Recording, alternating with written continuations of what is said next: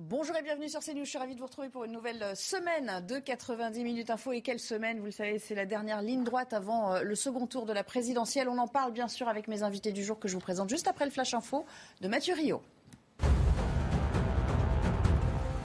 Pour alerter sur le changement climatique, des militants du groupe écologiste Extinction Rebellion campent encore cet après-midi à Paris. Ils bloquent depuis samedi le boulevard Saint-Denis dans le centre de la capitale. Un rassemblement pacifique pour dénoncer, je cite, l'inaction climatique. Le, blocus doit s'arrêter ce soir ou demain matin. En Ukraine, au moins 7 morts et 11 blessés dans des bombardements russes à Lviv, à l'ouest du pays. Cinq frappes puissantes ont touché ce matin l'infrastructure civile, selon un proche de Volodymyr Zelensky. Cette grande ville ukrainienne, située non loin de la frontière polonaise, avait jusque-là été relativement épargnée par les combats. À Shanghai, trois personnes sont décédées du Covid-19.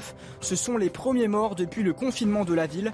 La Chine poursuit sa stratégie zéro Covid avec l'adoption de mesures très strictes dès l'apparition d'un foyer épidémique. La métropole de 25 millions d'habitants est confinée depuis presque un mois face au variant Omicron. Merci Mathieu. On vous retrouve euh, bien sûr euh, tout à l'heure pour un, nouveau flash. Voilà pour euh, l'info, le, débat avec William T aujourd'hui. Bonjour. Vous, Je rappelle, vous êtes président du think tank Le Millénaire. Merci de nous avoir rejoints. À vos côtés, Gérard Leclerc. Je ne me présente plus. Merci Gérard d'être resté en notre compagnie. Denis Deschamps, bienvenue. Vous êtes conférencier géopolitique. Et puis à vos côtés, Samuel Fitoussi. Vous êtes fondateur de la Gazette de l'étudiant. Alors, il leur reste cinq jours. Cinq jours pour jeter leur dernière force dans la bataille. La campagne se corse, le climat se tend, les esprits s'échauffent. Rien de très neuf sous le soleil. Mais alors, qu'elle s'apprête à se mettre en retrait euh, temporaire pour préparer le débat euh, de mercredi euh, soir Marine Le Pen, elle, a émis ce souhait. Depuis quand? Écoutez. Moi, ce que je souhaite, c'est que le débat se déroule sereinement. Euh, que ce soit une confrontation d'idées, parce que c'est une exigence démocratique qu'il y ait une confrontation d'idées. Nous n'avons pas du tout les mêmes idées qu'Emmanuel Macron, nous n'avons pas du tout la même vision de la société, nous n'avons pas du tout la même vision euh, du pays, ni la même vision d'ailleurs euh, de ce que doit être l'économie, vers qui elle doit être tournée. Donc c'est cela qui doit ressortir du débat. Donc j'espère que ce ne sera pas ce que j'entends depuis maintenant une semaine, c'est-à-dire une succession d'invectives, de fake news, euh, d'outrance, comme j'ai encore entendu ce matin dans la bouche de M. Attal. Qu'est-ce que vous voulez faire? Voilà, le son n'était pas euh, euh, extraordinaire parce qu'on était évidemment dans la mêlée des journalistes, mais en gros, l'adjectif qu'on retiendra de la part de Marine Le Pen, c'est sereine. Elle, elle, espère que tout cela se passera en, en toute sérénité. Bonjour Gauthier Lebray. On va s'intéresser à vous, avec vous, à la manière dont ils se préparent tous les deux, à commencer peut-être par, par Marine Le Pen, puisqu'on vient de l'écouter.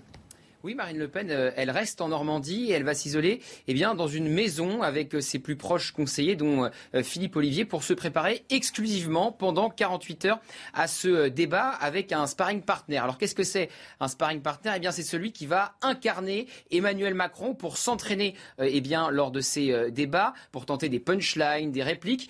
Et l'entourage de Marine Le Pen précise que ce sparring partner est un énarque, qu'il a le même profil qu'Emmanuel Macron et qui lui ressemble même physiquement. Alors Marine Le Pen, vous l'avez entendu, elle veut un débat serein, calme pour ne surtout pas réitérer les erreurs euh, d'il y a euh, cinq ans. Avec un exemple en tête, le débat euh, Lionel Jospin, Jacques Chirac, qui est d'ailleurs l'un des débats les plus ennuyeux de la Ve République. Mais elle veut voilà pouvoir dérouler son programme, qu'Emmanuel Macron expose le sien, sans invective et sans confrontation violente.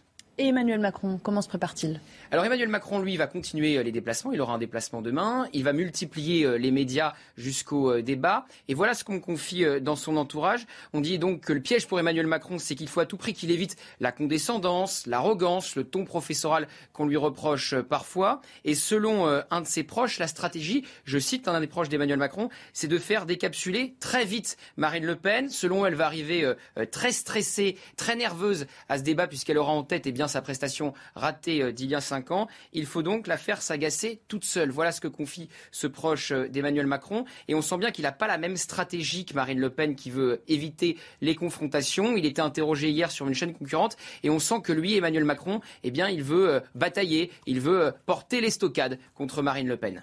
Merci beaucoup Gauthier pour euh, toutes ces euh, infos. William T, ça fait cinq ans qu'elle attend ce moment. Hein. Elle a eu le temps de, réfléchir à, la question. Elle le dit elle-même, hein, d'ailleurs, euh, au détour de toutes les, les conversations. Dès qu'on lui pose la question, mais bien sûr qu'elle a appris de ses erreurs, etc. Elle est prête aujourd'hui à assumer ce moment? Je pense qu'en tout cas, quand on regarde ses prises de position, elle s'est améliorée sur, euh, sur la gestion des politiques publiques. On lui demande de, de dévoiler ses mesures. Mais je pense qu'il y a toujours des points faibles pour Marine Le Pen. Il faut qu'elle ait en tête, en parallèle, c'est François Mitterrand en 1974 qui avait perdu le second tour de l'élection présidentielle face au débat manqué face à Valéry Giscard d'Estaing. Sept ans après, il a réussi à prendre sa revanche, et notamment en trouvant une punchline qui a fait mouche contre, contre Valéry Giscard d'Estaing, qui lui a permis de remporter cette élection. À l'époque, c'était 52-48. Euh, et là, Marine Le Pen, la difficulté qu'elle a, elle est double. D'une part, c'est quelle cible électorale veut s'adresser pendant le débat de second tour, c'est est-ce qu'elle va plutôt parler à la droite pour les mobiliser ou est-ce qu'elle va parler aux électeurs de gauche pour mm. leur dire n'allez pas voter pour Emmanuel Macron, n'allez pas le sauver au second tour parce qu'il est plus dangereux que moi. Et donc du coup, le faire porter le macronisme qui sera plus dangereux pour les électeurs de gauche que le, que le, Penisme. La deuxième difficulté qu'elle a, c'est qu'en fait, il y a des points faibles dans son programme. Actuellement, sur la campagne du premier tour, on ne s'était pas concentré sur son programme. On n'avait pas posé des questions parce que là, celui qui portait attention sur, sur ce camp-là, c'était plutôt Éric Zemmour. Alors que maintenant, maintenant qu'elle est candidate face à Emmanuel Macron, on va pouvoir porter différentes de ses idées. On va voir qu'il y a des incohérences. Moi, je pense qu'elle a mené une campagne à la Jacques Chirac en 95 comme face à Édouard Balladur sur la question de la fracture sociale. Mais quand vous faites la fracture sociale, vous ne pouvez pas à la fois promettre un programme très dépensier, donc une grande révolution sociale, et en même temps respecter l'orthodoxie budgétaire. Vous ne pouvez pas rester européenne et en même temps promettre un programme dépensier qui soit à l'encontre des règles de pacte de stabilité et la, la question des règles de 3%. Et Emmanuel Macron, évidemment, va l'attaquer dessus en pointant ses incohérences sur comment elle veut refonder l'Europe sans quitter la zone euro, sans quitter les traités européens. Et je pense qu'il y a une question de méthode pour Marine Le Pen sur laquelle elle n'arrive toujours pas à l'expliquer. Parce que quand on interroge les, les proches de Marine Le Pen ou quand les porte-paroles de Marine Le Pen s'expriment et leur demandent des questions précises sur la question de l'euro, sur la question de la politique Ça pêche encore sur la question de hmm. l'Union européenne, il y a encore des manques et je pense que c'est ces deux grands points faibles. Dans l'argumentaire, euh, vous sentez que c'est encore assez, euh, assez faible. Denis Deschamps, euh, on a coutume de dire, si on s'intéresse vraiment à l'enjeu, hein, pour l'un comme pour l'autre, on a coutume de dire un débat comme celui-ci, c'est pas forcément de le gagner, mais surtout, surtout, ne pas le perdre. Vous êtes d'accord avec cette affirmation? Bien sûr. Euh, je pense qu'elle ne refera pas la même erreur qu'elle a commise euh, la dernière fois contre, contre le président. Euh, et on a tous en tête le, fameux, le fameux débat avec Nicolas Sarkozy et Ségolène Royal, où en fait, à chaque fois, on perd quand on s'énerve. À chaque fois. Ça ne veut pas dire que Nicolas Sarkozy ne s'énervait pas. Mais en tout cas, ce jour-là, il était parfaitement calme. Donc effectivement, c'est un, un sujet extrêmement important pour elle. Je ne crois pas qu'on puisse vraiment gagner l'élection, comme vous le dites.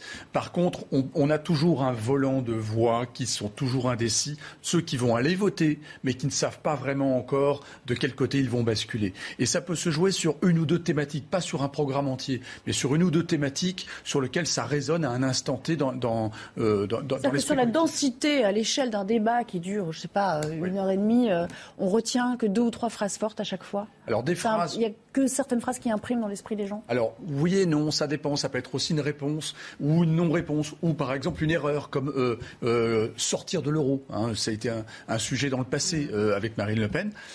maintenant, ce serait une grossière erreur de revenir sur ce sujet-là, mais ça peut être ça peut être un fait comme ça. D'accord. Mmh. Gérard l'écart s'est un petit peu creusé ces derniers jours, quand même, hein, à la faveur des, sondages. Mais pour autant, beaucoup disent rien n'est joué précisément parce que ce débat va permettre peut-être de, mettre euh, les choses au clair dans l'esprit de beaucoup d'électeurs. Oui, oui, le débat en général, euh, avec l'expérience qu'on a, il y a eu dix débats, je crois, depuis 1969. Euh, le débat, ça change rarement, semble-t-il, complètement la donne. En revanche, ça peut être très important quand il y a une certaine incertitude.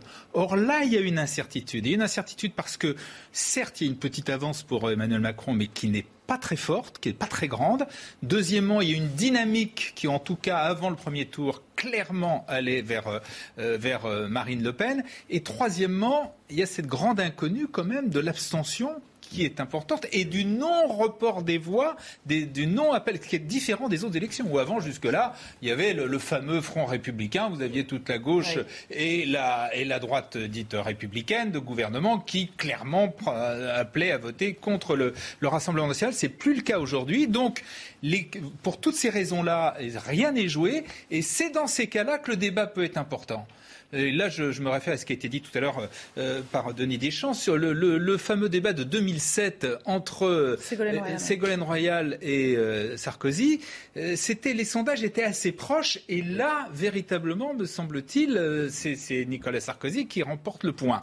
Et, donc, vous voyez, voilà, on peut être un peu dans, dans, le même cas de figure. Alors l'abstention, quand même, on dit, ce serait 28%, ce qui ne serait pas catastrophique, parce qu'on serait pas loin en fait du taux de participation du, premier tour. Mais enfin, on verra. Peut-être que là aussi, même si vous avez, d'une part, ça peut ne pas être les mêmes abstentionnistes, et deuxièmement, dans une élection serrée comme ça, à, 3-4 points, ça, ça fait basculer. Ça joue effectivement. Ça Samuel ah bah aussi. Euh, si on prend le point de vue de l'un et de l'autre, en fait, ça va être ce débat bilan contre programme. C'est là-dessus que ça va se jouer et c'est là-dessus que finalement chacun doit avancer ses pions. Il y en a un qui a un bilan à défendre et une qui a un programme, comme vous le disiez, à, expliciter. Ça va peut-être permettre d'y voir un petit peu plus clair. On va défricher quand même. Je pense que ce sera en effet euh, cela.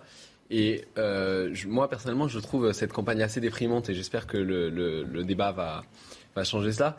C'est-à-dire qu'on dirait que le, meilleur argument de Marine Le Pen s'appelle Emmanuel Macron et que le meilleur argument d'Emmanuel Macron s'appelle Marine Le Pen aucun des deux candidats ne porte sérieusement de vrais projets optimistes d'espoir. Euh, on se contente de Marine Le Pen dit que Macron divise les Français, euh, Emmanuel Macron euh, explique que Marine Le Pen ce serait une catastrophe économique, et on attend de voir un peu d'optimisme, un peu d'espoir, un projet mobilisateur, et j'espère que ce sera qu'un des deux candidats ou les deux porteront ce discours pendant le débat.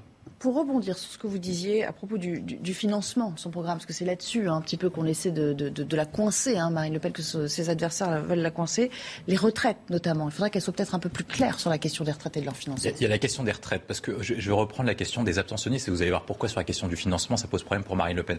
Quand vous prenez le taux, le taux de participation au premier et au second tour, vous avez quasiment le même niveau de participation, c'est-à-dire 75-75. Mais quand vous regardez les différents rollings et les reports de vos second tours, vous voyez qu'il y a 45% des électeurs de Mélenchon qui s'abstiennent, 20% des électeurs de Jadot qui s'abstiennent, 20% des électeurs d'Hidalgo qui s'abstiennent et 30% des électeurs de Pécresse qui s'abstiennent. Donc ça veut dire qu'en fait, il y a des électeurs du premier tour qui n'iront pas voter au second et qui vont être remplacés de la même nombre par des électeurs qui viendraient au second et tour. C'est là qu'est l'inconnu. Et c'est là qu'est la grande inconnue sur les attitudes, sur les questions de sondage de second tour. Et donc la question pour Marine Le Pen, lorsqu'on regarde les sondages de second tour, c'est qu'en fait, elle gagne dans toutes les catégories d'âge et dans toutes les catégories d'actifs, sauf deux les jeunes et les retraités. Et donc pourquoi est-ce qu'elle doit porter sur la question du financement? Parce qu'en fait, les retraités sont attachés à deux grandes questions. La question de l'orthodoxie budgétaire, et donc c'est pour ça qu'elle avance sur des thèmes sur je vais gérer le pays comme une gouverneur de famille, etc. Et donc sur la question des jeunes, il faut montrer un, projet, à la fois proposer un projet de rupture pour montrer qu'on veut changer les choses. Et c'est là où la grande équation, le grand écart pour Marine Le Pen, c'est que vous ne pouvez pas promettre la grande révolution et dans le même temps promettre la continuité.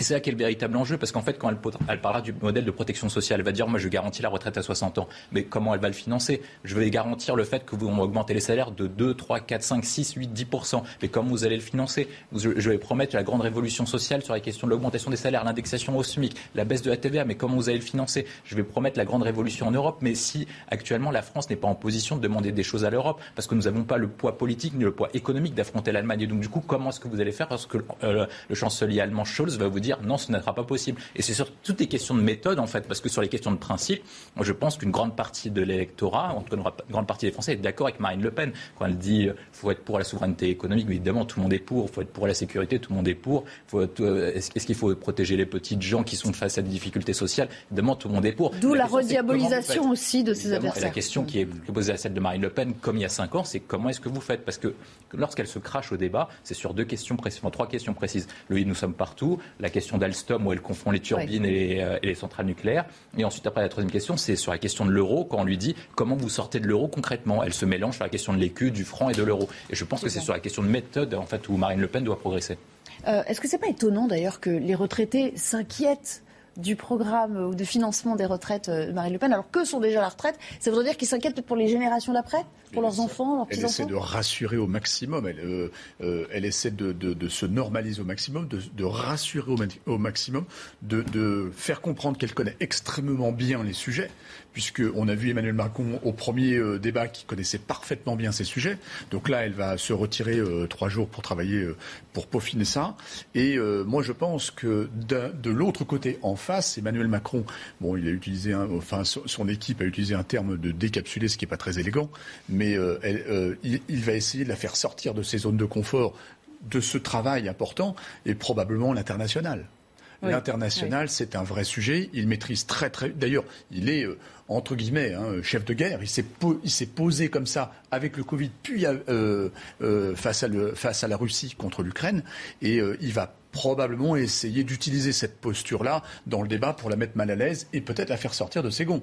Là, je ne pense pas qu'elle le fera une seconde fois. Oui, je pense qu'elle euh, elle va peut-être éviter cet écueil parce que c'est précisément euh, ce, qui, ce, qui, lui a été reproché. Vous vouliez rajouter quelque chose sur, la physionomie de l'électorat? Oui, sinon sur les retraites, ce que vous avez dit. Justement, ceux qui sont à la retraite, ils y sont. Donc eux, euh, que la retraite qu'on a... Euh, ça change plus rien. Alors, ce qui, alors par contre, ils s'inquiètent sur le niveau des pensions et sur l'équilibre financier du système.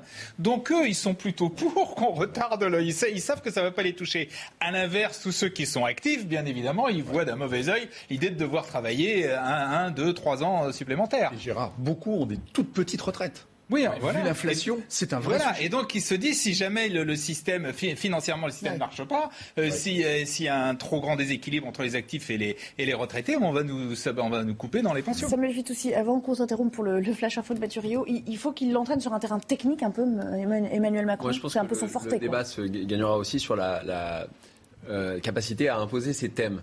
Parce que si on regarde le, déroulé de la campagne électorale, au début, les thèmes du régalien, de l'immigration étaient très présents. Euh, et c'est des thèmes sur lesquels les Français sont plutôt d'accord avec Marine Le Pen, y compris l'électorat d'Emmanuel Macron. Tous les, tous les sondages le montrent. Euh, et ces thèmes, depuis quelques mois, et en particulier depuis, euh, deux semaines, ont été complètement remplacés d'abord par la guerre en Ukraine et depuis quelques semaines par des questions autour du pouvoir d'achat, des retraites, des questions assez techniques, des traités européens, etc., sur, lesquels, évidemment, les Français ont accordé plus de, crédit. Donc il faut qu'elle arrive à ramener ça un peu dans le jeu. Il faut, qu'elle arrive non seulement à gagner sur ce thème-là et, et, à montrer que Macron, sur le sécurité régalien, ne propose pas grand-chose, et aussi à faire de ces thèmes les thèmes dont on parlera après le débat. Parce qu'elle peut convaincre, euh, par, exemple, l'aile droite de l'électorat macroniste sur ces sujets-là. Petite interruption, je vous le disais avec Mathieu Rio, et puis on reprend le débat. Et on écoutera les Français. Qu'en attendent-ils d'ailleurs de, de, ce débat? Euh, La parole leur est donnée juste après. Une enseignante frappée en plein cours par un élève dans un collège de Saint-Denis près de Paris. C'était ce vendredi. L'adolescent en classe de 4e a frappé à plusieurs reprises son enseignante qui lui avait demandé de quitter la salle de cours. Ce sont ses camarades qui ont mis fin à son déchaînement de violence. L'élève a été placé en garde à vue. En France, le prix des carburants repart à la hausse. Le litre de gazole coûte en moyenne 1,85€ le litre, soit 4,7 centimes de plus en une semaine. C'est 1,80€ pour le samplon 95, 1,85€ pour le samplon 98. En Ukraine, un proche de Vladimir Poutine au cœur des négociations. Kiev a publié la vidéo de cet homme, Viktor Mevetchuk, arrêté par les Ukrainiens la semaine dernière. Il demande à être échangé contre des soldats et des civils de la ville de Mariupol. De l'autre côté, la télévision russe a publié les images de deux hommes présentés comme des prisonniers britanniques. Il demande à Boris Johnson de les échanger contre ce proche de Vladimir Poutine. Dans un peu plus de 48 heures, à peine plus de 48 heures, le euh, débat d'entre-deux tours, évidemment, on imagine que ça va faire un carton d'audience et on espère euh, surtout que les gens vont pouvoir se décider euh, à ce moment-là. Écoutez ce que disent les, électeurs qu'on a pu croiser ce matin et quelles sont leurs, attentes réelles en la matière. J'attends des, éclaircissements des, deux côtés, quoi. Que ce soit du côté de, Macron ou du côté de Marine Le Pen. J'ai envie de voir comment se positionnent les idées des uns et les, idées des uns et des autres convaincu ni par, euh, ni par Emmanuel Macron ni Marine Le Pen. J'en attends rien parce que euh, le sujet principal dans mon, dans mon cœur, c'est l'écologie et les deux sont très mal placés. J'attends de savoir ce qui va être dit parce qu'on euh, nous balade à chaque fois. On a des propositions qui ne sont jamais tenues, donc j'attends de voir ce qui va se passer. Rien. Rien du tout. Rien du tout. Parce que à chaque fois qu'il y a des débats, c'est c'est un peu, enfin, je trouve toujours ça un peu creux parce que ça rabâche des choses qu'on entend déjà euh, avant. Bon, en tout cas, à part les deux derniers, dans les l'échantillon qu'on vient de vous proposer, il y en a beaucoup qui attendent quand même hein, de voir. Ils sont ouverts à ce qu'ils vont entendre euh, mercredi. Euh, William Télecan, Le Pen est, monté au, créneau ce week-end sur un, tout autre sujet. Euh, celui des accusations de détournement euh, euh, d'argent public qui vise d'argent public européen qui vise leur candidate, dénonçant une, boule puante. Ça va être ça pendant cinq jours encore. On a vu un Emmanuel Macron très à l'offensive, très incisif lors de son meeting au Faro à, Marseille, ce que Marine Le Pen a déploré d'ailleurs en disant non mais il jette des anathèmes, etc. Il faut s'attendre à ce que le ton se corse encore plus de toute façon, la, la, campagne. Hormis la bulle de peut-être de, du, ah, débat lui-même. Hein. La, campagne du premier tour était catastrophique. La campagne du second tour est pathétique. Parce que de toute façon, les camps n'ont pas d'argument. Ils n'ont quasiment aucun argument. Euh, le camp macroniste va jouer sur l'anti-lepénisme pour se faire réélire en disant Le Pen, c'est le pire des repoussoirs. On fait une comparaison avec Trump, Bolsonaro. Et dans, dans 3-4 jours, ça va être une référence à Mussolini et à Adolf Hitler. Et du côté de Le Pen, de toute façon, tout ce qu'ils ont comme argument, c'est de dire que le bilan de Macron est catastrophique et que Macron est le pire président de l'histoire. Donc c'est tout ça, ça, va être ça comme argument. Donc si en plus on peut rajouter des boules puantes, ça rajoute ça au débat démocratique. Et moi je pense qu'ils ont un véritable enjeu les deux parce que à la différence des années précédentes, le débat du second tour est plus important que les années précédentes. Je vais expliquer pourquoi. Parce que d'habitude, quand vous avez face à un duel gauche-droite, c'est-à-dire qu'en fait si vous aviez 45% de la population qui savait déjà a déjà voté à droite et 45% qui a déjà voté à gauche, donc en fait vous parliez aux 10% d'indécis qui allaient pouvoir switcher d'un camp à l'autre. Cette fois-ci, vous êtes dans une configuration qui est complètement différente. Vous avez un bloc central qui pèse environ 28-30% des voix et un bloc d'extrême droite, euh, Éric Zemmour et Marine Le Pen, qui pèse 30% des voix. C'est-à-dire qu'il y a 40% des, personnes à conquérir. D'une part en allant voter, soit en n'allant pas voter dans l'autre camp et de décourager l'autre camp. Et la campagne des boules puantes, en fait, permet en fait de sous-mobiliser le camp d'en face en disant n'allez pas voter pour lui parce que de toute façon rien ne changera. Je pense que ça ne sert uniquement à ça, ça sert à démobiliser le camp d'en face. La véritable enjeu en fait du débat du second tour, c'est de savoir je pense que celui qui s'en sortira par le haut, celui ou celle, c'est celui qui proposera une vision pour les cinq années à venir, celui qui arrivera à expliquer sur trois grands enjeux la question de l'organisation de la France sur l'après-Covid, comment nous allons faire pour nous organiser de nouveau sur l'après-Covid, sur la question des relations internationales, comment la France va exister de nouveau dans le conflit marqué entre la Chine et les États-Unis, et comment on fait pour retrouver notre rayonnement et notre grandeur? Et le troisième point, c'est la question de la cohésion, notre question de notre civilisation. Est-ce que nous gardons notre modèle unitaire ou est-ce que nous passons sur un modèle anglo-saxon multiculturel? Celui qui répondra aux trois enjeux gagnera l'élection présidentielle. Ah, j'espère qu'il vous écoute l'un et l'autre, parce qu'il va falloir qu'ils en tiennent compte pour mercredi. Juste un mot sur les, petites erreurs, puisqu'on on, parle de, tactique, de stratégie. Euh, Marine Le Pen, elle, a commis deux erreurs ces derniers jours, peut-être sur le voile, avec un besoin de clarification. On l'a senti, et puis euh, surtout euh, lors de sa conférence de presse, à propos de, ça lui a beaucoup été reproché, le rapprochement qu'elle souhaitait, et qui a peut-être été je ne sais pas, mal interprété entre euh, l'OTAN et la Russie. On a dit, oh là là, vous mettez la charrue avant les bœufs, euh, euh, il faudrait déjà qu'il y ait la paix avant de, songer à, un rapprochement avec Poutine, même si elle ne l'a pas cité. Quoi. Vous savez, ça dépend. C'est elle qui avait fait une campagne euh, a priori sans aspérité, quoi, jusqu'ici. Tout à fait. Je pense qu'elle était très attentive d'ailleurs à ce qu'il n'y ait pas de quoi comme ça. Mais vous savez, tout dépend ce que les militants vont retenir. Les militants, de toute façon, ils ont des papillons dans les yeux, donc euh, vous n'allez pas pouvoir les perturber comme ça. effectivement, après cette espèce de ventre mou qui peut basculer d'un côté ou de l'autre, chacun va retenir ou pas retenir quelque chose. L'OTAN, ça parle à pas grand monde, objectivement. Euh, ça parle à des gens qui voyagent beaucoup, à des gens qui sont euh, dans, des euh, business. donc ça, ça nous parle. Mais pour le, pour, le retraité qui a un vrai problème de pouvoir d'achat, l'OTAN, ça lui parle beaucoup moins. D'autant qu'en plus, ça va être un sujet, puisque vous avez vu que la Suède et la Norvège sont en train de très sérieusement remplir le dossier. Mais ce qu'il faut bien noter, c'est que vous allez voir euh, vous, allez voir cette confrontation de, gestion contre vision. C'est intéressant ce que vous dites sur la vision. On sait, ça c'est dans nos tripes, dans, dans, l'âme française, on a besoin d'un visionnaire, on a besoin d'un grand homme visionnaire, souvent d'ailleurs un peu autoritaire. C'est ce que l'on, ce recherche un petit peu à travers ce, on espère un nouveau De Gaulle. Mais d'ailleurs, regardez dans, la, dans la map monde, euh, un Poutine est autoritaire et il offre une vision. C'est Attention, euh, vous avez un, Turc qui propose une vision avec le néo-ottomanisme. Vous avez le, Chinois qui propose une vision. Mais sauf que là, il y en a un qu'on connaît et l'autre qu'on ne connaît pas du tout euh, à ce genre de poste. Alors, euh, je ne compare pas la France avec la. Russie. Je vous donne simplement la, cartographie des, des visionnaires. C'est important d'avoir une vision pour que tout le peuple aille sur le même point d'horizon. Si on n'a pas de vision, on est des gestionnaires. Et, la gestion au jour le jour fait qu'on est assez mécontent et on change en permanence de, de, capitaine. Samuel vit aussi sur cette histoire de vision. Possible que le peuple converge vers le même sens alors qu'on a l'impression quand même qu'il y a une, une espèce de clivage qu'on a rarement euh, autant observé dans notre pays aujourd'hui. Je suis assez d'accord, c'est compliqué de proposer une, une vision euh, cohérente quand j'ai l'impression que la France est traversée par un vrai clivage libéral, anti-libéral. Il y a des, moi, moi le bloc qui me frappe, c'est le bloc Marine-Mélenchon, euh, assez hostile à l'économie de marché, euh, et, le bloc euh, Pécresse, pour ce que ça vaut, Euh, libéral, dirons-nous. Libéral, disons, qui vaut 35% du pays. Et il y, y, a ces deux blocs qui s'opposent, qui ne veulent pas du tout les mêmes choses. Et au sein, au sein de ces blocs, il y a des divisions encore plus profondes sur le multiculturalisme, justement, sur le voile, etc. Donc, euh, je pense qu'aucun candidat ne prendra le risque euh, a raison sans doute, de, de, de, proposer une vision cohérente sur. De toute façon, il n'y a pas eu de proposition de vision. depuis cette campagne, il n'y a pas eu de proposition de vision. Et on a. C'est ce qu'attend le, les ce qu'attend le, le, peuple en général, voilà. Mais sauf peut-être pas dans ce scrutin-là. on verra. William, tu voulais rajouter quelque chose bah, juste avant la pause sur la, sur la, question de la vision, quand vous regardez en fait ce que vous avez décrit, en fait, ils reposent tous sur les mêmes modèles. Donc, ils reposent sur une renaissance des, des empires, une renaissance avec la culture. Xi Jinping parle de renaissance chinoise, Poutine parle de la Grande Russie, et ensuite Erdogan parle de l'Empire ottoman. Nous, nous avons mis ces Et c'est comment on fait pour revenir sur la question de la Grande France, la France du général de Gaulle, et donc du coup la question de la France éternelle. Gérard, dernier mot. Oui, moi je serais moins sévère que William Tess sur la, campagne. C'est vrai qu'elle a très mal démarré, mais je trouve qu'au fil des, des mois et des semaines, maintenant pratiquement tous les thèmes sont, sont évoqués. Et on voit qu'il y a quand même vraiment deux positions, pour le coup, deux projets, deux visions qui sont très différentes entre Emmanuel Macron et, Marine Le Pen. On ne peut pas dire que les deux proposent les mêmes choses, c'est pas vrai. Alors maintenant, sur le débat, ce qu'on va voir, je, pense que le débat est très important. L'un et l'autre ont des points sur lesquels on attend d'en savoir plus.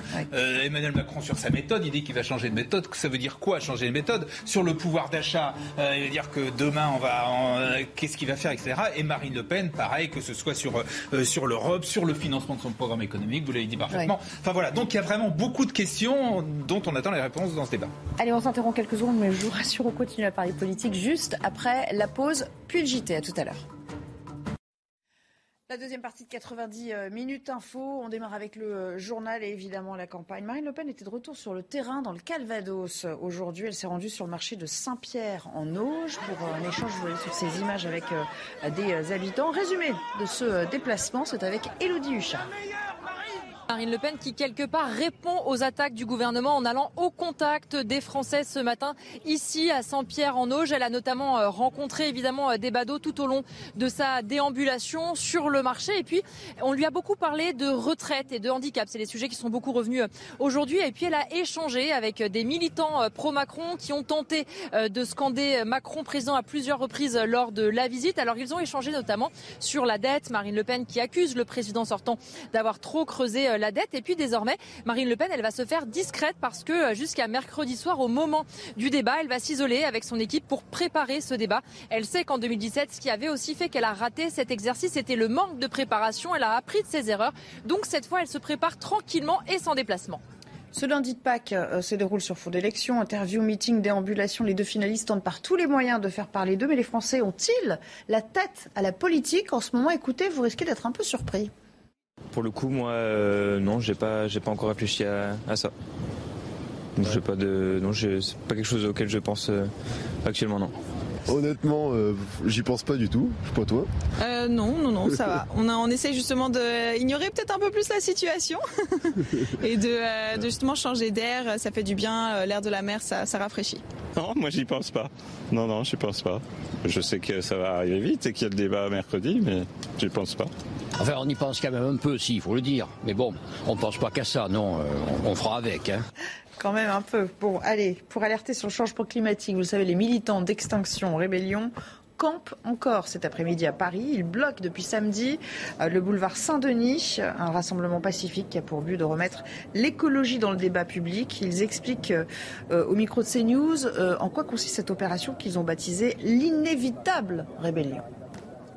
L'objectif, c'était vraiment d'occuper l'espace public et de remettre euh, une question essentielle euh, au centre du débat, une, question qui a été parfaitement, qui est absente euh, de, des débats, qui soient institutionnels, politiques ou pas. Et ça s'appelle l'écologie. On s'est en fait installé ici euh, samedi matin. Le résultat en fait euh, d'une mobilisation générale en fait d'Extinction Rebellion, mais aussi d'un afflux de gens parce que de plein de personnes se sont rendues compte depuis le premier tour et peut-être même avant qu'aujourd'hui il faut qu'ils agissent, il faut qu'ils s'engagent, qu'ils ne peuvent plus regarder leur futur, le monde s'écrouler devant eux. C'était important qu'on soit euh, enfin que, je sois là ce week-end avec tous ces gens-là et qu'on partage cette lutte ensemble et ce combat et que, euh, et que voilà la, rage qu'on a dans le ventre depuis longtemps maintenant, qu'elle soit, qu'elle soit exprimée et qu'on se sente compris et comprise. Un mot de la situation euh, en Ukraine. Sachez qu'aucun couloir humanitaire ne sera mis en place pour la deuxième journée euh, consécutive. Les autorités ukrainiennes l'ont confirmé tout à l'heure. Kiev qui accuse la Russie de bloquer et même de bombarder les convois, notamment à Mariupol. Ce sont les, les images que vous apercevez en ce moment sur l'écran. Et puis, 25 000 Ukrainiens ont rejoint la France depuis le début de la guerre pour aider ces réfugiés. La Fédération des entreprises d'insertion a même lancé une initiative pour tenter de leur trouver du travail euh, à certains de ces euh, réfugiés. À Strasbourg, par exemple, il y a une entreprise qui fait découvrir euh, des métiers, de, nouveaux métiers qu'ils sont peut-être en, en mesure d'exercer. Regardez, Corentin Brio pour le commentaire. En Ukraine, elles étaient universitaires ou managers dans un fast-food. Ici à Strasbourg, elles vont travailler dans la couture. Les lignes, c'est comme un escargot. Ou les espaces verts. Depuis peu, le groupe Altaïr spécialisé dans l'insertion professionnelle propose à ces réfugiés ukrainiennes de venir tester des nouveaux métiers. L'objectif, c'est de, et c'est tout l'intérêt des entreprises d'insertion, c'est de proposer des postes qui sont accessibles de suite, qu'on ne parle pas français, qu'on n'ait pas forcément les compétences, que les diplômes ne soient pas reconnus, qu'on ait un certain nombre de difficultés de garde d'enfants ou autres. C'est pas grave, chez nous, il y aura toujours de la place. Pour beaucoup de ces femmes, il était urgent de retrouver une activité pour oublier l'enfer qu'elles ont vécu. C'est important pour moi de gagner de l'argent et de faire quelque chose d'utile pour les gens. Je suis quelqu'un d'actif. C'est difficile pour moi de rester simplement dans la cuisine ou juste de me promener avec mon petit-fils. La Fédération des entreprises d'insertion dont fait partie le groupe Altaïr va proposer d'ici le mois de juin 10 000 emplois en insertion pour les réfugiés ukrainiens sur l'ensemble du territoire national. Voilà pour l'essentiel dans le reste de l'actualité. Je suis toujours euh, sur ce plateau en compagnie de William T, Denis Deschamps, Samuel Fitoussi et, Gérard Leclerc. On continue évidemment euh, à parler de, la campagne euh, présidentielle. Il ne reste même pas une semaine. On va comparer les deux styles des forces encore en présence. C'est parti et puis après on en débat. Dans une semaine à la même heure, on saura qui d'Emmanuel Macron ou de Marine Le Pen remportera cette élection. Une stratégie commune, capter les électeurs de Jean-Luc Mélenchon cap sur l'écologie pour le président sortant.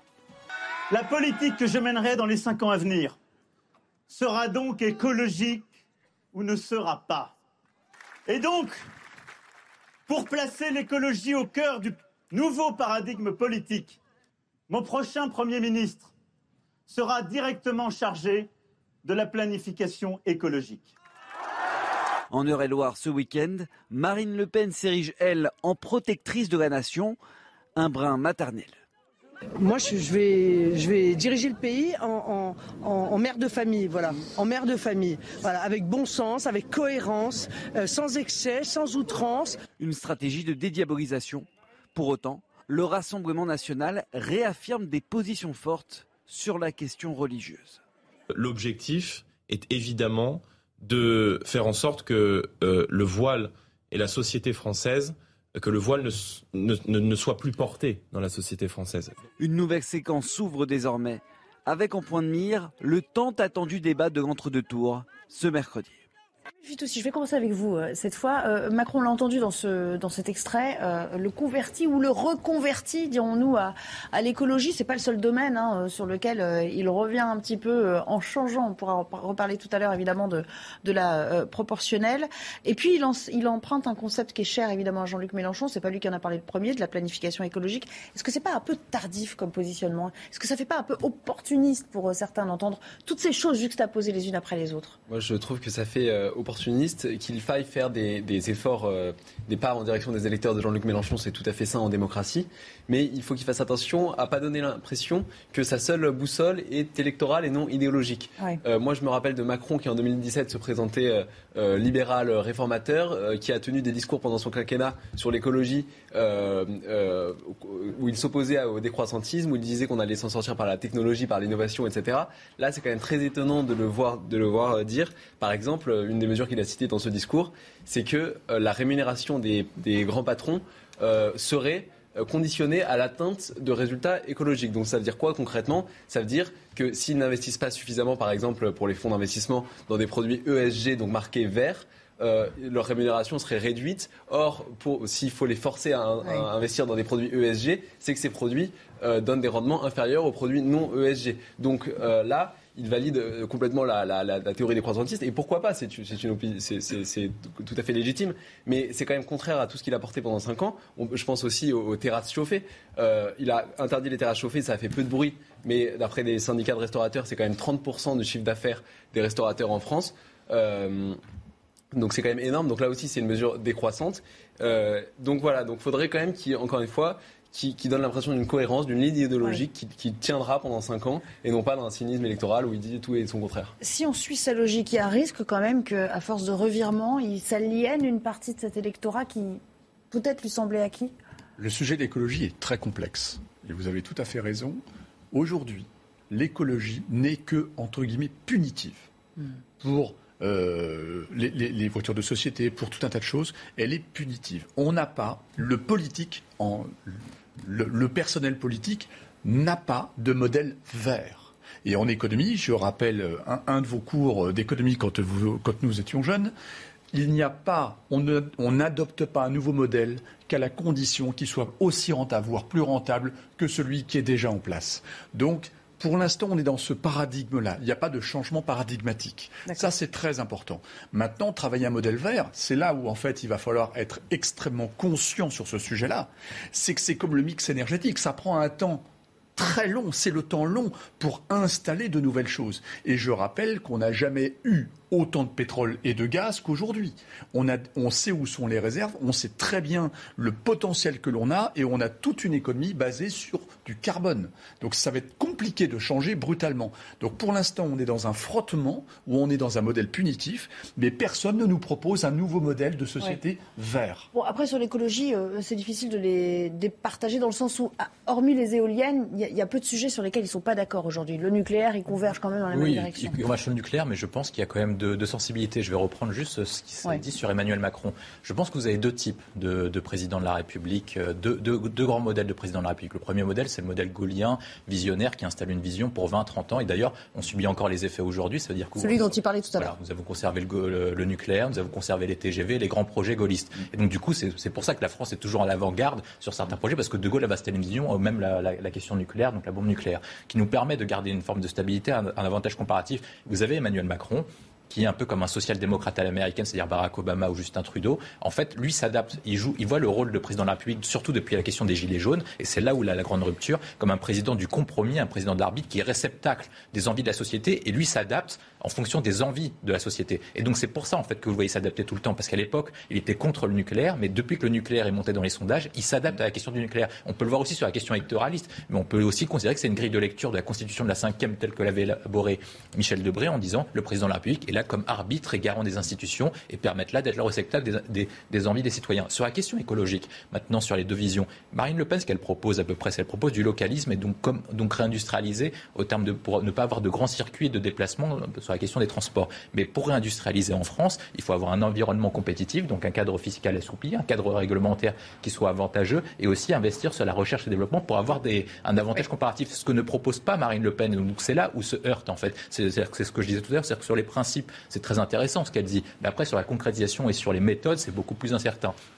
Sur la question d'Emmanuel Macron maintenant sur l'écologie, moi je pense qu'à la différence d'avant, il adopte un modèle qui soit viable dans la mesure, hormis sur deux, trois points, dans la mesure où il inscrit sa vision à longue durée. Qu'est-ce que, comment on doit faire une politique écologique? Je suis d'accord avec vous, c'est une question de rentabilité l'Allemagne, dans le cadre du marché unique, en fait, a basé son industrie sur les industries lourdes. Comment faire pour que la France puisse avoir un avantage comparatif, notamment pour les Allemands, pour les surpasser en termes d'avantage comparatif Il faut investir sur la recherche, sur l'attractivité économique, et donc du coup être le leader sur les questions énergétiques. Et c'est à peu près ce qu'il propose dans France 2030 et dans sa vision écologique. C'est-à-dire que nous, l'objectif, c'est de baisser notre cadre réglementaire, d'avoir un cadre de vie qui soit adéquat, parce que des étrangers préféreront vivre à Paris qu'à Berlin. C'est comme ça, c'est tout. Et donc du coup, ça permet d'attirer les meilleurs cerveaux pour ensuite baser sur la recherche et l'innovation pour avoir des technologies de rupture, pour ensuite financer la politique écologique. Parce que quand vous prenez les méthodes que nous avons actuellement, il est impossible d'atteindre les accords de Paris. Pour atteindre les accords de Paris actuellement, il faudrait 4 mois de confinement strict. C'est inenvisageable et c'est c'est politiquement inacceptable pour une partie de la population. Alors que si on se base sur les technologies de rupture, comme sur la question de la fusion nucléaire, comme sur la question de l'hydrogène, on peut venir à bout des accords du GIEC dans 20 à 30 ans.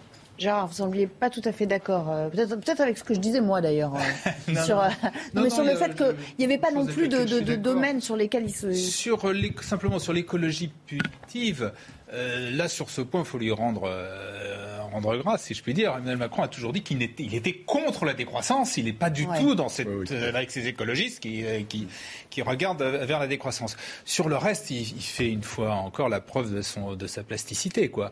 Très clairement, il y a cinq ans, l'écologie n'était pas véritablement dans son logiciel, dans son ADN. Bon, il s'y rallie.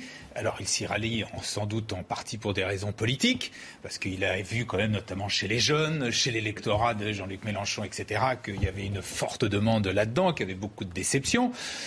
On l'espère aussi parce que il a compris, comme d'autres, avec les dernières, euh, les derniers rapports du GIEC, etc., qu'il y a une véritable urgence, que c'est un défi économique. Je suis tout à fait d'accord avec vous. Si on veut que, si, si la France veut en profiter, il faut qu'elle rapidement, qu'elle se mette dans ces nouvelles, dans ces nouvelles technologies euh, en matière de, de solaire, d'éolien, de, de, de, nucléaire, de, etc., etc. Il y a, il y a, il y a tout un développement économique, industriel très important à, à faire. Voilà. Donc, euh, bah, la, la, la seule le seul doute qu'on peut avoir sur est-ce que c'est, est-ce que véritablement on va le faire, est-ce qu'il est véritablement sincère, est-ce qu'il il en tire toutes les conséquences en termes de politique industrielle, de, de euh, voilà, c'est, la question. Mais sur le sur le fait que l'on donne de l'importance à ces questions-là, je trouve ça bien. J'aimerais assez rapidement qu'on évoque un dernier point que j'ai soulevé euh, euh, au passage tout à l'heure, et puisqu'on parle de conversion à propos d'Emmanuel Macron, il avait évoqué une dose de proportionnel, vous vous en souvenez, finalement ça n'a pas été fait. Là, il reparle de proportionnel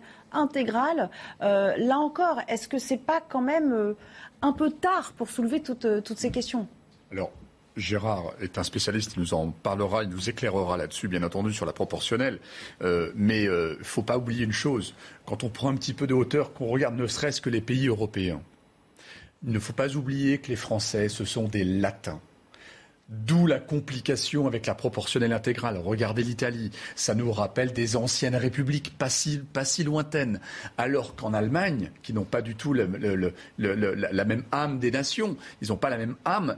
Pour eux, c'est quelque chose d'hyper représentatif et ils sont tout le temps dans un consensus. Merkel, elle est restée de 16 ans, je crois. C'est une, une, diplomate ou, une, ou c'est l'art du consensus en permanence. Pour vous, culturellement, ça ne peut pas fonctionner chez nous Ça va être très compliqué chez nous. Samuel Fitou, si vous êtes d'accord avec cette. Euh, ce serait une révolution. La proportionnelle intégrale, ça me semble compliqué. Euh, les, pays qui. Euh, qui l'adoptent, par exemple en Israël, il y a une proportionnelle intégrale, ils ont énormément de mal à former des coalitions, à gouverner, il y a des changements de gouvernement extrêmement souvent. au Royaume-Uni, par contre, il y a une proportionnelle intégrale, mais en même temps que l'élection, en gros, le, le, parti qui remporte le plus de sièges, son leader est nommé Premier ministre. Là, ça marche plutôt bien. Donc il faudrait voir comment l'adapter, mais je pense que euh, c'est utopique de penser que la France va tout de suite passer dans un système euh, proportionnel. Euh, je ne sais pas ce que vous en pensez. Gérard, le spécialiste. Moi, je suis contre la proportionnelle intégrale. Je suis pour instiller une dose de proportionnelle. Est-ce que c'est 10 Est-ce que c'est 20% Est-ce que c'est 25 C'est à débattre. Mais je pense qu'effectivement, pour les raisons qui ont été dites, il faut quand même se souvenir de ce qu'était la 4 République en France, de, le gouvernement en Israël, l'extrême difficulté de, l'instabilité politique, l'Italie aussi. D'ailleurs, ces pays, ces pays-là souvent cherchent à en sortir donc je ne suis pas pour la proportionnelle intégrale. William T, je reviens vers vous, mais euh, il est 16h15, alors on retrouve Jeanne Cancard euh, et retour sur le plateau pour le débat après. En Seine-Saint-Denis, une enseignante a été agressée par l'un de ses élèves en plein cours. Les faits se sont déroulés vendredi alors que la professeure lui demandait de quitter la classe, ce à quoi il s'est violemment opposé. Ce sont les autres élèves du cours de quatrième qui ont arrêté le jeune garçon. L'enseignante, elle, a été transportée à l'hôpital et a déposé plainte. Washington organise un sommet mondial sur la Covid-19 le 12 mai prochain. L'objectif annoncé par la Maison-Blanche, mettre un terme à la crise sanitaire et se préparer aux menaces futures liées à la santé. Cette rencontre, qui aura lieu à distance, sera coprésidée par les États-Unis et l'Allemagne, actuellement à la tête du G7. Il s'agit du deuxième sommet mondial consacré à la Covid depuis le début de la pandémie qui a tué plus de 6 millions de personnes dans le monde. À Moscou, 200 000 emplois seraient menacés après le départ d'entreprises étrangères. Depuis le début de l'offensive russe en Ukraine, de nombreuses sociétés ont décidé de quitter le pays. Le maire de la capitale a indiqué aujourd'hui qu'un plan d'aide de 38 millions d'euros avait été adopté pour aider les habitants qui risquent un licenciement économique. Merci beaucoup, Jeanne. William T, euh, on parlait de proportionnel intégral. Comment ça pourrait s'articuler euh, si ça devait arriver euh, en France? Alors, moi, je pense que si Macron le fait, il le fait comme au Conseil régional, donc avec une prime majoritaire. Donc, le parti qui arriverait en tête obtiendrait 33% des sièges ou 40% des sièges, et donc les 60% restants seront ensuite attribués à la proportionnelle. C'est ce qui se passe dans les conseils municipaux, c'est ce qui se passe au Conseil régional. La, question qui, qui, doit se poser sur la question de la proportionnelle, c'est sur pourquoi est-ce qu'on le fait? Les pays du Nord le font, ils ont une tradition démocratique qui est différente de la nôtre, parce qu'en fait, ils le font parce que c'est des pays qui sont traditionnellement basés sur le consensus. Vous parlez de la question de l'Allemagne. Quand vous parlez de la question de, l'Allemagne, en fait, vous voyez même sur les questions économiques, les, syndicalistes s'entendent avec le patronat pour faire émerger une nouvelle politique économique. Les landers sont même actionnaires des entreprises dans les landers. Tout à fait. Et donc la question qui doit nous être posée, c'est est-ce que c'est viable à long terme? Hormis sur la question de la représentation, est-ce que le, la proportionnelle permet de faire émerger des consensus politiques? Nous avons déjà un exemple pour savoir si ça, que ça ne permet pas de le faire. Quand vous prenez les élections régionales avant 98, il y avait la proportionnelle qui était intégrale. La majorité des régions était ingouvernable parce qu'il n'y avait pas de consensus entre les différents partis pour faire émerger. Rien qu'une élection, du président du conseil régional était déjà, doit aboutir à 3, 4, 5, 6 tours. Et donc, du coup, si vous mettez la proportionnelle intégrale, ça ne fera pas converger un consensus pour une nouvelle politique, une nouvelle politique parce que nous sommes une tradition latine qui est combative et donc, du coup, on doit en confrontation, il faut abattre le parti adverse. Moi, je pense que la proportionnelle ne sert uniquement sur la question de représentation, ne, ne permet pas d'améliorer la politique publique à long terme. Je pense par contre, à la différence de la proportionnelle, que la question qui est clé, c'est est-ce que le président de la République doit avoir plus de pouvoir ou doit avoir moins de pouvoir? La Ve République a été créée pour les questions de crise. Nous vivons des crises qui sont de plus en plus réduites. C'est-à-dire que vous avez, dans une période de plus en plus courte, vous, allez avoir de plus en plus de crises. C'est ce que montre le rapport Global Britain qui a été élaboré par Boris Johnson. Et donc, on a amené à plus de crises. Et donc, du coup, est-ce qu'on doit se débarrasser du seul atout constitutionnel que nous avons dans tous les pays européens et occidentaux? Je ne pense pas. Je pense qu'au contraire, il faut permettre en fait au président de la République d'avoir des assemblées consultatives capables de l'éclairer. Parce que le lien entre le président de la République et le peuple a été dissous dans la mesure où les corps intermédiaires n'ont pas assez d'emprise sur la société. Et donc l'enjeu, c'est pas de mettre la proportionnelle sur l'Assemblée nationale, c'est de peut-être de mettre la proportionnelle intégrale au Sénat ou sur une autre chambre. Merci beaucoup pour cette synthèse. On va parler du vote et ses vicissitudes. Vous avez sans doute entendu parler de, euh, de ces euh, électeurs qui ont été euh, radiés des listes. Il serait 220 000. Regardez le reportage et je vous demanderai si au fond c'est un grand classique ou si c'est plutôt plus important que lors des scrutins précédents. À voter. Ils sont plus de 220 000 à ne pas avoir pu effectuer leur devoir de citoyen. Des Français radiés des listes électorales à cause de l'automatisation de leur mise à jour. Romain s'en est rendu compte deux semaines avant le vote. J'ai eu un déménagement entre deux. Quand j'ai appelé la mairie, on m'a dit que simplement je n'étais pas inscrit sur la liste, qu'il fallait que j'appelle la nouvelle mairie. Et au final, on m'a envoyé un peu de, de, mairie en mairie pour me dire, bah non, au final, vous n'êtes pas inscrit sur les listes, on peut rien faire pour vous. J'étais quand même surpris parce que c'est voilà, c'est un droit et un devoir. Comme Romain, la majorité des électeurs radiés par erreur, officiellement pour perte d'attache communale, l'ont été en Ile-de-France, à Marseille, Strasbourg et Lille. moi, je vous le dis, ça m'est arrivé, pas sur ce scrutin, hein, j'ai pu voter, mais ça m'est déjà arrivé. Euh, rien de très neuf, finalement, sous le soleil? Enfin, là, on parle de bugs informatiques. Euh, est-ce qu'il faut s'en soucier? Est-ce qu'il faut s'en émouvoir plus que ça? Euh, je ne connais pas les chiffres pour les élections passées, mais après, je suis étonné que ça fasse pas plus de bruit, parce que 220 000, ça me paraît quand même beaucoup. Euh, je, mais bon, j'ai pas d'avis particulier. C'est dur sans comparer aux, chiffres des. Gérard, est-ce que c'est de nature à, mettre le doute un peu euh, bah, ou à semer le trouble sur ce sur ce scrutin? C'est ennuyeux quand même parce que 220 000, c'est pas rien. Hein. L'élection de 74 s'était faite euh, entre Giscard et Mitterrand autour, je crois, de 200 justement 230 000 ou 250 000. Donc c'est pas rien. cela dit, à première vue, rien n'indique qu'il y ait une remise en question qui ressemble à un coup tordu. voilà, c'est euh, c'est vrai qu'il faut renouveler les listes parce qu'on le fait d'ailleurs justement pour lutter contre la fraude, pour éviter que les, les gens puissent voter deux fois, etc. Vous avez beaucoup de gens qui déménagent, qui ne, qui ne qui donnent pas, qui ne le signalent pas, etc. Simplement, il faudra essayer de trouver un système, je ne sais pas comment, parce que ça ne doit pas être simple, mais pour éviter qu'il y, ait des radiations qui soient donc euh, ne soient, pas bonnes. Et puis alors, il y a ceux qui ont fait le processus à l'envers. Ça, c'est un peu plus anecdotique, mais euh, et, sans doute vous n'avez pas entendu parler de cette histoire. Ça se passe en, Dordogne. Euh, ils ont fait voter à l'envers, c'est-à-dire qu'on l'a fait émarger avant de euh, glisser le bulletin dans l'urne, et, ben, ils ont été retoqués. Regardez. Dans le village de Condat sur Vézère, 534 personnes ont voté au premier tour, soit presque 80% des inscrits. Pourtant, la totalité de ce vote a été invalidée par le Conseil constitutionnel. Le seul point qu'il y a, c'est une soi-disant une irrégularité par rapport au process de, vote, où on fait euh, émarger avant de, faire voter. Bon, c'est une solution que nous on a retenue tout simplement pour euh, être plus vigilant et plus rapide dans l'opération de vote. Certains habitants avaient été surpris de la procédure et sont déçus de cette annulation. J'ai une petite interrogation. C'est vrai que d'habitude, on, signe après le, avoir mis le bulletin dans l'urne. Dans mais bon, ça ne m'a pas plus choqué que ça. On est un peu déçus, mais bon, après, on a fait notre devoir, on l'a fait bien, on l'a fait correctement, et puis bon. Annuler ça, c'est pas très. C'est un peu, un peu stupide, mais bon. C'est décevant parce qu'on a fait l'effort d'y aller. Euh, euh, pour voter. Bon, après, euh, peut-être que la procédure est un peu stricte. Pour le maire, cela ne met pas en péril la qualité et la sécurité des votes. Nous, ce qu'on demande, c'est qu'on s'adapte aux collectivités. C'est qu'on ait un droit à une différenciation territoriale. On peut très bien faire les choses dans les règles, mais de manière différente on travaille avec sérieux. Il n'y a pas de fraude qui a été constatée, ça c'est un fait. Donc on est sur un détail administratif. Pour le deuxième tour, ils ne prendront plus aucun risque et ils suivront à la lettre la procédure de vote. c'est incroyable cette histoire quand même, parce que dans un bureau euh, de vote, euh, même si la commune est petite, il y a quand même un président, il y a des assesseurs, il y a, il y a plusieurs personnes qui auraient pu alerter sur euh, la manière dont ça se déroule.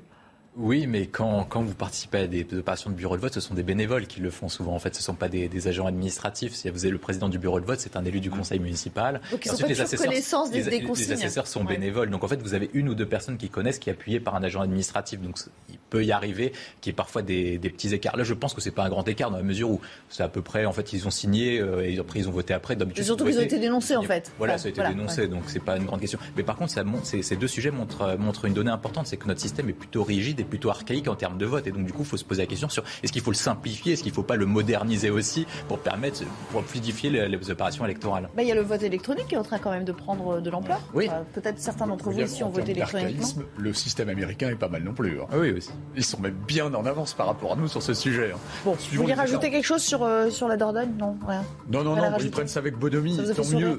Ils vont tous aller voter au deuxième tour. Oui, ça c'est sûr. Et puis là, ils vont respecter l'ordre des choses. Allez, on s'interrompt par sécurité juste À 16h30 quasiment, euh, le journal de Jeanne Cancard pour commencer cette troisième partie de 90 minutes info. Pour Vladimir Poutine, les séries de sanctions prises à l'encontre de la Russie sont un échec. Cette stratégie n'a pas fonctionné et les initiateurs eux-mêmes ne s'en sortent pas avec les sanctions, a-t-il déclaré aujourd'hui, visant particulièrement les États-Unis et les pays européens, dont, selon le chef du Kremlin, la dynamique économique s'aggrave quotidiennement. Au Texas, le plus vieux condamné à mort sera exécuté ce jeudi. Reconnu coupable d'avoir tué un policier il y a plus de 30 ans, l'homme de 78 ans ne représente pourtant plus aucun danger pour la société, affirme ses soutiens. Depuis 20 ans, l'homme est isolé dans sa cellule 23 heures par jour. Au Texas, près de 200 personnes attendent dans le couloir de la mort, dont 5 pour des crimes remontant à plus de 40 ans. En France, en Seine-Saint-Denis, à Aulnay-sous-Bois, trois policiers ont été blessés après avoir été victimes d'un guet-apens. Les faits se sont déroulés dans la nuit de vendredi à samedi. Les fonctionnaires ont essuyé des jets de cocktails Molotov et de mortiers d'artifice. Deux personnes ont été interpellées à la suite des faits. Eh bien justement, on va parler euh, sécurité. Elle a permis de, nous mettre le pied à l'étrier, euh, Jeanne Cancard, avec euh, cette dernière information. C'est un guet-apens hein, dans lequel ils sont tombés, ces policiers qui étaient missionnés à Aulnay-sous-Bois. C'est devenu un, classique du genre. On l'a vu en région parisienne il y a encore une ou deux semaines. regardez ce que ça donne en images et commentez surtout. Vers 19h vendredi dernier, dans la cité des 3000, des policiers arrêtent un scooter pour le contrôler. Il refuse d'obtempérer Commence alors une course-poursuite. Cet individu s'engouffre dans la cité des 3000 où attendent euh, une centaine de, ses collègues à lui euh, qui avaient déjà préparé euh, des boules de pétanque, des cocktails Molotov, des mortiers d'artifice. Et du coup, se déchaîne énormément de violence sur, sur mes collègues qui appellent donc de, de l'aide pour se dégager. Les forces de l'ordre réussissent à se dégager et se replient. Plus tard dans la soirée, une quarantaine de CRS est engagée en renfort le syndicat SGP Police évoque 180 tirs de grenades. Ce représentant lance un SOS. On demande à minima 300 fonctionnaires de police en renfort. Voilà. Il manque, on l'a évalué, il manque pour les missions actuelles 300 fonctionnaires de police. Mais ça, c'est dans les commissariats de, de la Seine-Saint-Denis. SGP Police demande également à ce que cette cité soit classée quartier de reconquête républicaine. Gérard Leclerc est avec nous. Gérard, il y a toujours le sempiternel problème des, euh, effectifs et on va y revenir. Mais quand même, euh, il refait un peu surface ce thème de la sécurité, alors qu'il euh, était passé, non pas à la trappe, mais un peu au second plan, à la lumière de ce qui s'est passé en, Ukraine, les questions de pouvoir d'achat. Ça peut, encore une fois, faire la différence que vont proposer les uns et les autres mercredi soir? Oui, il a été traité, moi je, trouve, et je l'ai dit à plusieurs reprises, je trouve qu'il a été maltraité. Là, dans le cas précis, qu'est-ce qu'il y a? Il y a deux, je retiens deux, éléments. Premier, c'est donc un jeune, au départ, c'est un jeune simplement qui refuse d'obtempérer. Il est arrêté, il prend la fuite, etc. Euh, donc, problème, bien évidemment, toujours pareil, de refus de l'autorité, perte de repères, euh, etc., etc. Et le deuxième point que je retiens, c'est que ça se passe dans la cité des 3000. Voilà, déjà rien que le nom, la cité des 3000. Et ça fait partie de, de, de, de, ces quartiers où effectivement il y a d'énormes problèmes. Et là, pour le coup, dans la campagne, vous n'avez pas entendu grand-chose là-dessus. Vous avez entendu beaucoup de choses sur on va augmenter, ils sont, tous, ils sont les deux candidats et les autres candidats d'ailleurs, presque tous Le étaient d'accord. On va augmenter ouais. le nombre de policiers, euh, il y a un débat sur les peines, etc. Mais sur qu'est-ce qu'on fait de ces quartiers où euh, il faut bien évidemment assurer l'autorité, mais assurer l'autorité, ça passe pas uniquement par euh, renforcer le nombre de policiers. Il y a, il faut traiter ces quartiers, et là, je trouve que la campagne, pour le coup, a été très discrète. A Alors, on a beaucoup de- parlé de, de vision. Là, clairement, pour vous aussi, il y a un manque de vision sur euh, cette Voilà, manière de s'atteler à l'insécurité dans le pays. Mais là, il y a un vrai sujet. C'est court-termiste de dire on va mettre euh, 300 policiers ici ou là. Mais, mais Gérard l'a parfaitement bien noté. Euh, là, il faut changer l'urbanisme. Quand ça a été créé, ça, c'est parce qu'il y avait un besoin particulier en France à cette époque-ci. Il y a quelques maires qui ont détruit des barres d'immeubles, qui ont fait des zones pavillonnaires. Il n'y a pas 50 solutions. Il faut, il faut prendre ça à bras le corps. Et ça, c'est pas du temps long, mais c'est le temps moyen. Donc là, effectivement, il y a un vrai sujet. On a entendu aussi dire qu'on va libérer du temps des policiers au niveau administratif pour les remettre sur le terrain. On va sous-traiter ça, ce qui coûtera cher d'ailleurs, très probablement. Maintenant, on- pre- prenons un petit peu de hauteur par rapport à ça. Moi, ce qui m'ennuie quand j'entends ça, c'est qu'en fait, on attaque également la démocratie. Parce que la démocratie, chacun, par son vote, transmet la, la violence qu'il pourrait déployer en se défendant à l'État pour qu'il y ait une sécurité collective. Et là, en fait, on est dans un défaut de démocratie, malheureusement, qui va, faire, qui va ne faire que s'empirer dans, dans- dans le non-acte démocratique pour chaque citoyen. Ça porte préjudice Ouais. à la démocratie. Ouais. Samuel Fit aussi, pour euh, compléter peut-être le propos. Je suis d'accord évidemment et je pense qu'on ne se rend pas compte du nombre de, personnes que l'insécurité affecte. Euh, Il y a eu des, reportages récemment sur, euh, et, moi j'ai eu des témoignages personnellement, sur l'insécurité sur le campus de l'ESSEC par exemple. C'est à Cergy, donc les, étudiants habitent dans la ville. Ils ne peuvent plus aller le soir de la maison d'un étudiant à une autre maison parce que les dealers et les délinquants les visent parce qu'ils savent que c'est des étudiants. Souvent, ils ont des MacBooks euh, dans leur sac. On a dit pareil à Lyon avec des Et- étudiants ouais. en droit, je crois. À Nantes aussi, ouais. Ouais, et à, à Nantes, à Nantes, je, ma cousine était à, à habiter à Nantes et elle m'a raconté qu'entre la première et la troisième année, ça s'est considérablement dégradé.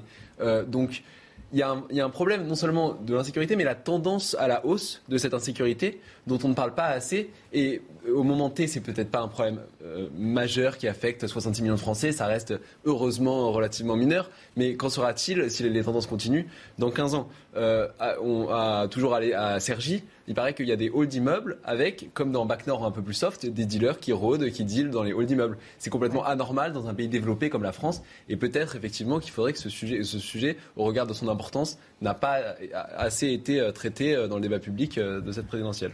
L'urbanisme, le logement, c'est vrai qu'on n'en a pas beaucoup parlé. Il n'en a pas beaucoup été question dans cette campagne. Non, parce qu'il y avait des sujets qui ont surplombé la question de la crise sanitaire. Après, on la peut pas guerre parler de tout au même niveau, On peut parler sûr. de tout au même niveau. Et surtout, en fait, ces questions, euh, sur, sur la plupart des enjeux, vous avez besoin d'une réponse qui est immédiate. Alors que sur ces enjeux-là, sur la question de l'urbanisme, sur la question de la reconquête des, terri- des territoires perdus de la République, sur la question de la sécurité, souvent vous mettez 3, 5, 10 ans, en fait. Par exemple, pour construire une nouvelle barre d'immeuble, pour construire un nouveau quartier, les maires disent qu'il faut souvent deux mandats, donc 12 ans, en fait, pour construire. Donc vous devez expliquer aux électeurs qui ont besoin, un besoin immédiat, qui sont préoccupés par d'autres questions, que vous avez besoin de temps pour faire quelque chose. Et c'est ça qui est très compliqué. Sur la question des, territoires perdus de la République, ce qui se joue, c'est qu'en fait, en France, on a l'application de la loi française qui n'est pas la même partout, donc qui contredit l'application du principe d'égalité. Mais pour, euh, pour attaquer la question des, territoires perdus, des territoires perdus de la République, pardon, il faut souvent mettre une politique qui est globale. Il faut mener une politique éducation, une politique éducative, et donc du coup créer des internats d'excellence pour sortir les jeunes de ces quartiers vers des internats d'excellence. Et du coup, ça suppose l'accord des parents. Deuxième point, ça suppose aussi de mettre en place une politique sécuritaire qui soit beaucoup plus importante. Et alors qu'on est sur une tendance de baisse des moyens sur le reste, parce qu'on doit mettre davantage d'argent sur le social, le pouvoir d'achat, etc. Et aussi la question de la justice. Comment ça se fait qu'en France, on dépense deux fois moins par habitant que l'Allemagne et qu'on a beaucoup moins de magistrats? Donc du coup, se, pose la question de la réorganisation de l'État. Et ensuite, après, sur l'État pas de la République, il faut aussi une volonté politique. Parce que si vous prenez un président de la République tel qu'Emmanuel Macron, qui est en conquête de l'électorat de Jean-Luc Mélenchon, est-ce qu'il aura la volonté politique d'avoir des problèmes en Seine-Saint-Denis qui, qui, apporteront la tranquillité à 1000, 2000, 3000 habitants et qui vont contredire 20% de son électorat? Je pense que c'est très compliqué. Et du coup, se pose la cinquième question, c'est la question de la laïcité. Et donc, du coup, la question du modèle, ce que je disais tout à l'heure, la question du modèle unitaire. Est-ce qu'on garde notre modèle unitaire ou est-ce qu'on fait un modèle multiculturel comme ce qui se passe à Londres, à New York ou dans certains États des États-Unis? Vous parliez d'éducation et euh, de sécurité. Euh, on va euh, revenir à cette agression d'une enseignante. Ça se passe en Seine-Saint-Denis. Vous avez évoqué ce, département à l'instant. Même contexte, même scène qu'on a vue il n'y a, pas si longtemps. cette enseignante qui s'était pris une baffe, ça avait été filmé hein, d'ailleurs cette, cette vidéo. Regardez, c'est quand même assez affligeant. L'agression s'est déroulée dans cet établissement à Saint-Denis en région parisienne. Alors qu'elle donne cours à une classe de quatrième, une professeure demande à un élève de quitter la salle. Furieux, l'adolescent refuse de partir, se lève et lui assène plusieurs coups avant d'être interrompu par ses camarades. Un déferlement de haine qui ne surprend pas le personnel du collège. Cet incident n'est en rien un phénomène isolé, il est le symptôme d'une situation qui se dégrade dramatiquement ces dernières années, essentiellement en raison d'un manque de moyens et de personnel. Un communiqué où le personnel tient pour responsable le rectorat de Créteil. Depuis plusieurs années, le collège Fabien, actuellement en réseau d'éducation prioritaire, réclame que soit revu le classement de notre établissement. Suite à cette agression, la professeure a été transportée à l'hôpital et a déposé plainte. L'élève, inconnu pour des faits de violence, lui, a été placé en garde à vue. Après avoir fermé ses portes ce week-end, le collège envisage des sanctions. Gérard, le mot autorité, tout le monde a eu ce mot à la bouche ces derniers mois, mais là, en l'espèce, j'ai l'impression que personne n'a fait de proposition réelle sur la manière de rétablir cette autorité dans notre pays. Alors, euh, pour être juste, c'est vrai que c'est pas simple. Hein, si c'était une affaire de claquement de doigts. Mais au moins, euh, une, ébauche, euh, voilà, de vision. Bon, il y a un vrai, il y a effectivement un problème d'autorité. Euh, c'est d'un côté donc des jeunes, c'est un deuxième exemple qui n'ont plus véritablement le sens des repères, etc. Euh, dans un climat où il y a une violence que l'on voit partout dans la société, etc. Tout ça, on, le sait. Euh, simplement, j'entendais quelqu'un qui disait c'est un problème de moyens et de personnel. Et là, voilà, je suis pas d'accord. Justement, non, c'est pas un problème de moyens et de personnel. Il y a certes des problèmes de moyens et de personnel, on est tout à fait d'accord. Et je pense par exemple que le dédoublement des classes est une très bonne chose. Un problème d'éducation, de comportement. Voilà. Mais il y a autre chose qui est un problème d'autorité. Alors là, c'est pas le cas, c'est un élève. Et dans d'autres cas, souvent, on a vu des, par exemple des parents qui venaient brutaliser un enseignant parce qu'ils n'étaient pas d'accord avec la décision de. Et ça, c'est incroyable. Et ça, c'est effectivement nouveau. Et là, il est temps de. Trop de défiance à tous les étages. Vous vous rendez compte le symbole. L'éducation, c'est quelque chose qui fait grandir l'être humain qui va pouvoir faire un ascenseur social si on veut autre. Mais en tout cas, c'est hyper symbolique. Avant, nous, on s'est pris des gifles par nos instituteurs. Et attention, c'était l'autorité dans un village. Là, tout est renversé en une génération. Samuel Fitoussi, la Gazette de l'étudiant, vous êtes bien placé. Euh, comment on fait? Je sais pas comment on fait, mais en tout cas, c'est un problème. Euh, j'ai l'impression qu'on le découvre maintenant, mais ça fait 20 ans qu'on en parle. Moi, je, sais qu'en 2002, Georges Bensoussan a sorti un livre sur les territoires perdus de la République où il racontait que dans les écoles, dans des centaines d'écoles euh, sur le territoire français, on pouvait plus, par exemple, enseigner la Shoah. Les professeurs avaient peur de blasphémer, etc. Maintenant, malheureusement, ça revient de, dans la scène de façon tragique avec Samuel Paty, cette histoire, etc. Mais c'est un sujet qui ronge la société française depuis des années. En 10 secondes, vous me répondez oui, non. Euh, vous mettez un billet sur le fait que ça a figuré dans le débat, cette question d'autorité? Non. Ok, bah merci beaucoup. Vous avez rempli le contrat. Merci à tous les cas d'avoir participé à 90 minutes info aujourd'hui. Je vous donne rendez-vous demain. En attendant, bien sûr, vous retrouvez Laurence Ferrari tout à l'heure pour euh, le début de Punchline. Euh, excellente euh, fin de journée sur notre antenne. En Ukraine, pas d'évacuation de civils aujourd'hui. Aucun couloir humanitaire n'est mis en place dans les zones de combat, notamment à Mariupol, ont annoncé les autorités ukrainiennes pour la deuxième journée consécutive. Kiev accuse la Russie de blocage et de bombarder ses convois. La Chine annonce la mort de deux personnes atteintes de la Covid-19 à Shanghai, une première depuis le début du confinement fin mars dans la capitale économique du pays. Un chiffre à prendre avec précaution. La municipalité, qui suit une stratégie du zéro Covid, a officiellement enregistré à cette date moins de 5000 morts liés au Covid, découverts initialement sur son sol fin 2019. En France, une semaine après son appel aux dons, Valérie Pécresse a récolté 1,4 million d'euros pour rembourser sa campagne. L'ex-candidate LR, qui n'a pas atteint la barre des 5%, est endettée personnellement à hauteur de 5 millions d'euros, plus 2 millions de son parti. J'ai besoin de votre aide d'urgence d'ici le 15 mai. Il en va de la survie des républicains et au-delà de la survie de la droite républicaine, a-t-elle déclaré la semaine dernière.